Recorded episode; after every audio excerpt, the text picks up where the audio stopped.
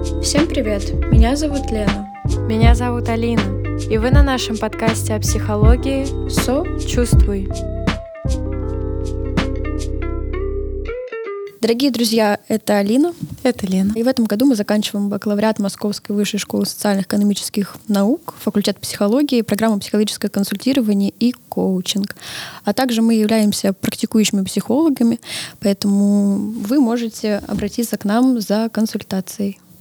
Сегодня мы решили затронуть такую тему, как условно обозначить ее как почему люди не ходят к психологу, даже если чувствуют в этом острую необходимость. И действительно, в настоящее время э, в обществе происходят разные э, процессы, которые вызывают тревожность, и все чаще люди задумываются о том, что неплохо было бы сходить к психологу, но даже если чувствуют, что такая потребность есть, почему-то этого не делают. И поэтому мы с Леной решили разобраться в том, а, какие причины за этим могут стоять, какие страхи, мифы, стереотипы, и о них поговорить. Да, и для того, чтобы понять, что именно останавливает людей от получения профессиональной психологической помощи, мы провели некоторый опрос среди наших подписчиков в социальных сетях и выявили шесть более распространенных страхов, а, которые как раз-таки и являются причиной, почему люди откладывают э, поход к психологу в долгий-долгий ящик. И вместе с Алиной сегодня мы будем как раз-таки обсуждать, что это за страхи, что это за мифы и как с ними бороться. Один из таких страхов а, самый частый, который был отмечен нашими респондентами, это осуждение в обществе. А, и действительно часто можно услышать такое, что вот э, ты идешь к психологу, значит, ты слабый или там, вообще психбольной, потому что психолог э, с кем работает, с психами работает. И этот страх, он настолько сильный, что действительно может остановить от того, чтобы идти к психологу. Лен, можешь что-то добавить? Да, я с тобой полностью согласна. И мне кажется, как раз-таки здесь важно сказать про то, что эта стигма на получение профессиональной психологической помощи, она как раз-таки в большинстве своем касается мужчин, потому что по статистике женщины обращаются к психологу в три раза чаще, чем мужчины. И у мужчин ввиду не знаю, каких-то обстоятельств, ввиду стереотипов, ввиду их не знаю, личных убеждений, складывается такое впечатление, что я не могу пойти к психологу, не могу попросить помощи, потому что это покажет меня слабым, это выставит меня с не самой мускулинной стороны и прочее. И, честно говоря, я даже могу условно, привести э, пример из личной практики. Ко мне бывает обращаются э, молодые люди, я не знаю, что они рассказывают с чем они ко мне пришли, их проблемы, которые их прям угнетает, гнетет, она их гложет, она не дает им свободно жить. И, в общем, они мне это все рассказывают, а потом говорят, мне ужасно стыдно, за что такая ну, пустячковая проблема, а я с ней пришел к вам, что-то тут рассказываю. И в этот момент меня прям очень сильно подмывает сказать, что, блин, у всех разный болевой порог. Нету этой шкалы нормальности, куда можно, там, условно говоря, приложить свою проблему и, и понять, что, а, она выходит за вот там пределы нормальности, и вот теперь с ней я могу обратиться к психологу. И важно сказать то, что бывают вещи, которые могут ранить меня, например, до глубины души, и они, правда, будут меня сковывать, не давать мне нормально, спокойно, полно жить. И я с этой проблемой, например, обращусь к психологу. А то же самое, та же самая ситуация может совершенно никак не, не знаю, не затронуть ни одну фибру твоей души. Угу. И для тебя это будет совсем ничего. Но это опять-таки не значит, что я должна как-то терпеть или там обесценивать свою проблему. Вот. Ну да, ну да, потому что а, мы живем как будто бы в таком условном обществе или культуре терпил, а, которые привыкли сами справляться со своими проблемами а, и думают, что вот я должен сам справляться со своей проблемой, иначе я вот встречу это порицание да, со стороны общества, со стороны семьи, да, то есть о тех э, страхах, о которых мы будем говорить дальше, они будут выражаться как раз-таки в этих убеждениях. Но здесь важно еще добавить то, что то, о чем ты сказала, что если человека гнетет та проблема, о которой он говорит, а, это не значит, что его проблема не важна, что она какая-то незначительная, даже если а, там ну, проблемы там в том, чтобы наладить контакт с кем-то, да, а не в том, что э, я переживаю потерю. Эта проблема важна конкретно для этого человека, он хочет работать конкретно с ней, потому что она сказывается на его функционировании. Поэтому не бывает э, проблем, которые незначимы, так скажем, потому что каждый человек э, может пораниться, а разное, и это важно учитывать. Да, я с тобой полностью согласна, и мне кажется, здесь важно эм, дать некоторые инструменты, э, которые помогут человеку, условно говоря, там, в домашних условиях, перед тем, как эм, пойти к психологу, э, как раз-таки, не знаю, посаморефлексировать, позадавать себе вопросы. А почему меня волнует чужое мнение? А почему чужое мнение, условно говоря, останавливает меня от получения какой бы то ни было помощи, не обязательно психологической.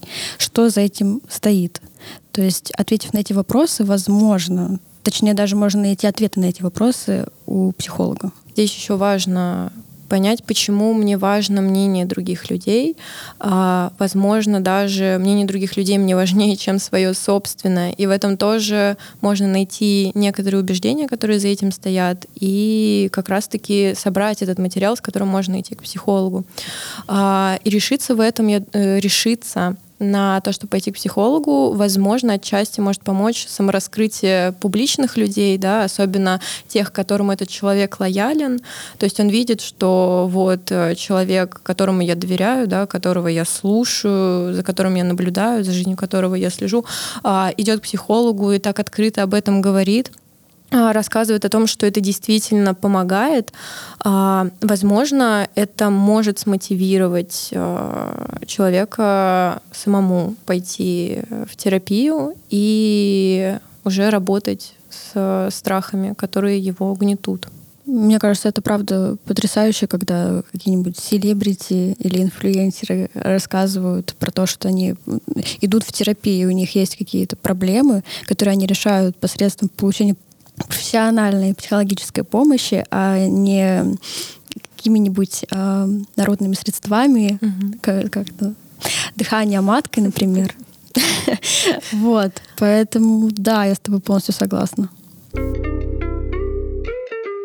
Это такой общий э, страх э, осуждения в обществе. Можем его конкретизировать и поговорить об осуждении в семье. Тоже один из э, частых страхов, который э, упоминался респондентами. Вот, что ты думаешь по поводу осуждения в семье? Мне кажется, что, с одной стороны, важно понимать опыт родителей, во-первых, потому что когда они были молодыми людьми, когда они были нашего возраста, ни психология, ни получение психологической помощи не было так востребовано. И они, правда, росли в, вот в этом вот понятии, что если тебе плохо, сходи на завод поработай. Плохо только лентяем. Не лентяем не бывает плохо. И отсюда как раз-таки идут эти стереотипы по поводу мускулинности, по, по поводу того, что мужчина не может обращаться к психологу, а, и все прочие вытекающие из этого а, проблемы. Вот. Вместе с тем, мне кажется, тут как раз-таки еще есть некоторая финансовая как будто бы подоплека, потому что когда ты говоришь родителям, что ты тратишь энную сумму денег на часовой сеанс у психолога, они там, не знаю, берутся за волосы, и они искренне, совершенно искренне, я не говорю, конечно, сейчас за всех, но, как мне кажется, совершенно искренне не понимают, как можно за час разговора там, с кем-то психолог, кто, что, что он там тебе за час говорит за 5000 рублей. Вот. И мне кажется, сейчас, вот после этого подкаста, мой папа это посмотрит, и он думает, как мне кажется, когда я говорю, что там, я у психолога, думает, что я обсуждаю с ним какие-то, там, знаешь, очень травматичные вещи своего детства. Ну, не обязательно из детства, просто какие-то очень травматичные вещи, которые, правда, мешают мне жить. И я хочу сказать, что иногда бывает, что мы с психологом просто ну, иногда время от времени там мусолим тему а, какого-то молодого человека, с которым у меня не было ничего серьезного. Вот просто он затронул какие-то мои фибры души, не знаю, поигрался на моих чувствах. И вот мы его, значит, иногда мусолим, задеваем его в этих а, наших консультациях. И папа, который знает, сколько стоят эти консультации, мне кажется, он мне позвонит такой, типа, сколько? сколько, сколько ты отдаешь. Вот. Но мне кажется, это совершенно, то есть он, а при том, что мой папа, он очень толерантен, он как бы был тем человеком, который, условно говоря, вдохновил меня пойти в психологию, и он реально верит в, в то, что это правда очень важно, и люди правда идут к психологу. Психолог это правда человек, который может тебе помочь. То есть у него нет каких-то там предубеждений, что это там какие-то шарлатаны, ни в коем случае. Но при всем при этом, да, есть все равно какая-то такая некоторая, некоторая мысль о том, что к психологу только когда у тебя там вообще очень жесткая проблема, не знаю, потеря близкого. А тут, ну, с подружками обсуди. Типа. Да, да, да. Вот ты правильно упомянула, что опыт родителей тоже важно учитывать. Э, в их время психология не так стремительно развивалась, и о консультациях мало где упоминалось. И, в принципе, о их пользе, о эффективности а, было не так много исследований даже. И вот родители, они действительно могут задаваться вопросом, как тебе какой-то незнакомый человек может э, помочь. Э, как э, незнакомый человек, которому ты раз в неделю в течение часа что-то рассказываешь, а тебе может вообще понять. Вот да, типа в семье ты можешь это рассказать, там подруге э, рассказать, партнеру своему. Вот они тебя выслушают там а, поймут, но проблема в том, что это не всегда так. А, и в семье просто могут не, не задавать тех вопросов, да, так скажем, которые может задавать э, психолог, могут не... Есть такой термин, как контейнирование эмоций, то есть не принимать эмоции, да, не проявлять эмпатию, а это то, чему обучаются психологи на э, психфаке. Э, соответственно, у них просто нет того инструментария. И здесь действительно очень важно подумать о том, а, такие вопросы для саморефлексии себе задать. Что самого страшного произойдет, если я все-таки пойду к психологу? Что самого страшного мне могут сказать родители на этот счет?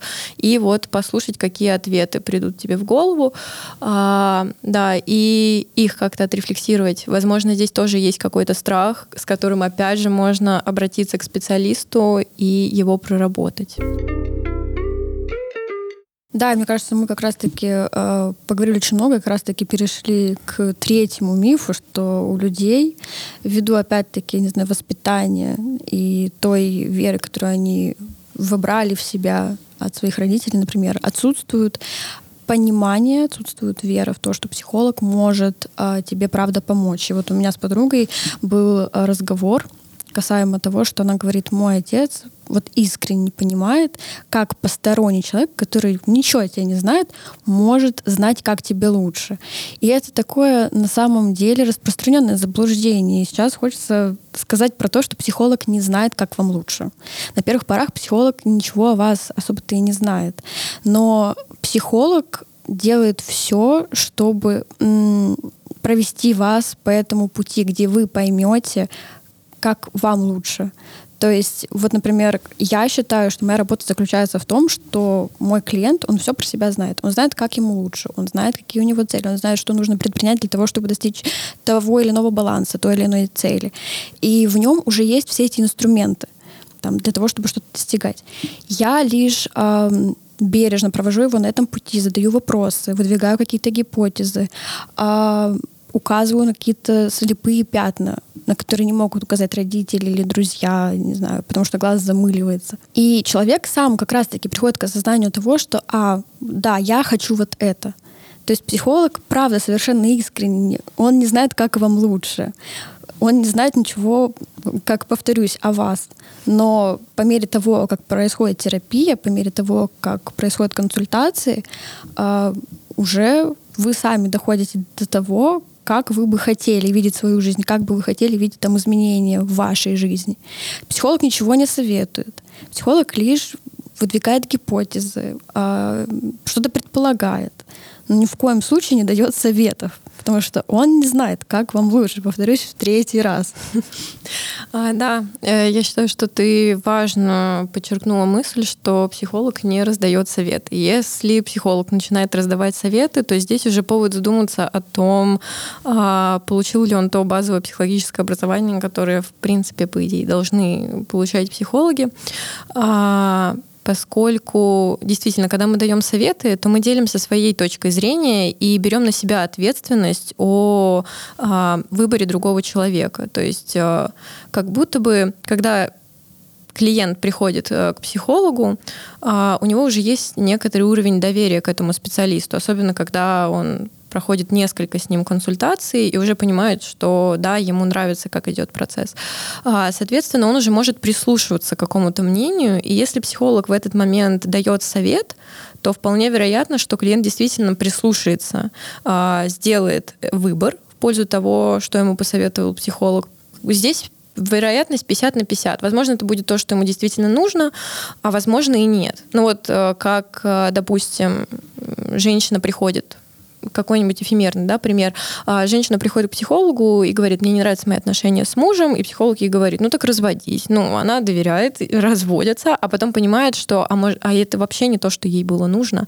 Поэтому да, с советами здесь нужно очень аккуратно. А, мы не даем советы, мы даем рекомендации, и эти рекомендации, как правило, не связаны с тем, какое действие конкретно нужно совершить, они скорее связаны с тем, в каком направлении нужно посмотреть. Да, то есть, опять же, как ты говорила о том, что психолог проводит через этот путь, он может помогать рассмотреть ситуацию с разных точек зрения а, и привести клиента к какому-нибудь инсайту, да, то есть есть такой мысли, который его может осенить в моменте, он что-то о себе узнает и поймет. Ну, как раз-таки вот э, про совет, меня сегодня отпускает эта тема, мне кажется, очень важно как раз-таки, условно говоря, отслеживать, э, не нарушаются ли в процессе консультаций ваши личные границы. Всегда вы можете дать фидбэк, всегда можете поменять психолога. Э, просто, да, важно понимать, что вы несете полную ответственность за вашу жизнь. Психолог, он не несет никакой ответственности. Вот. Да, это правда.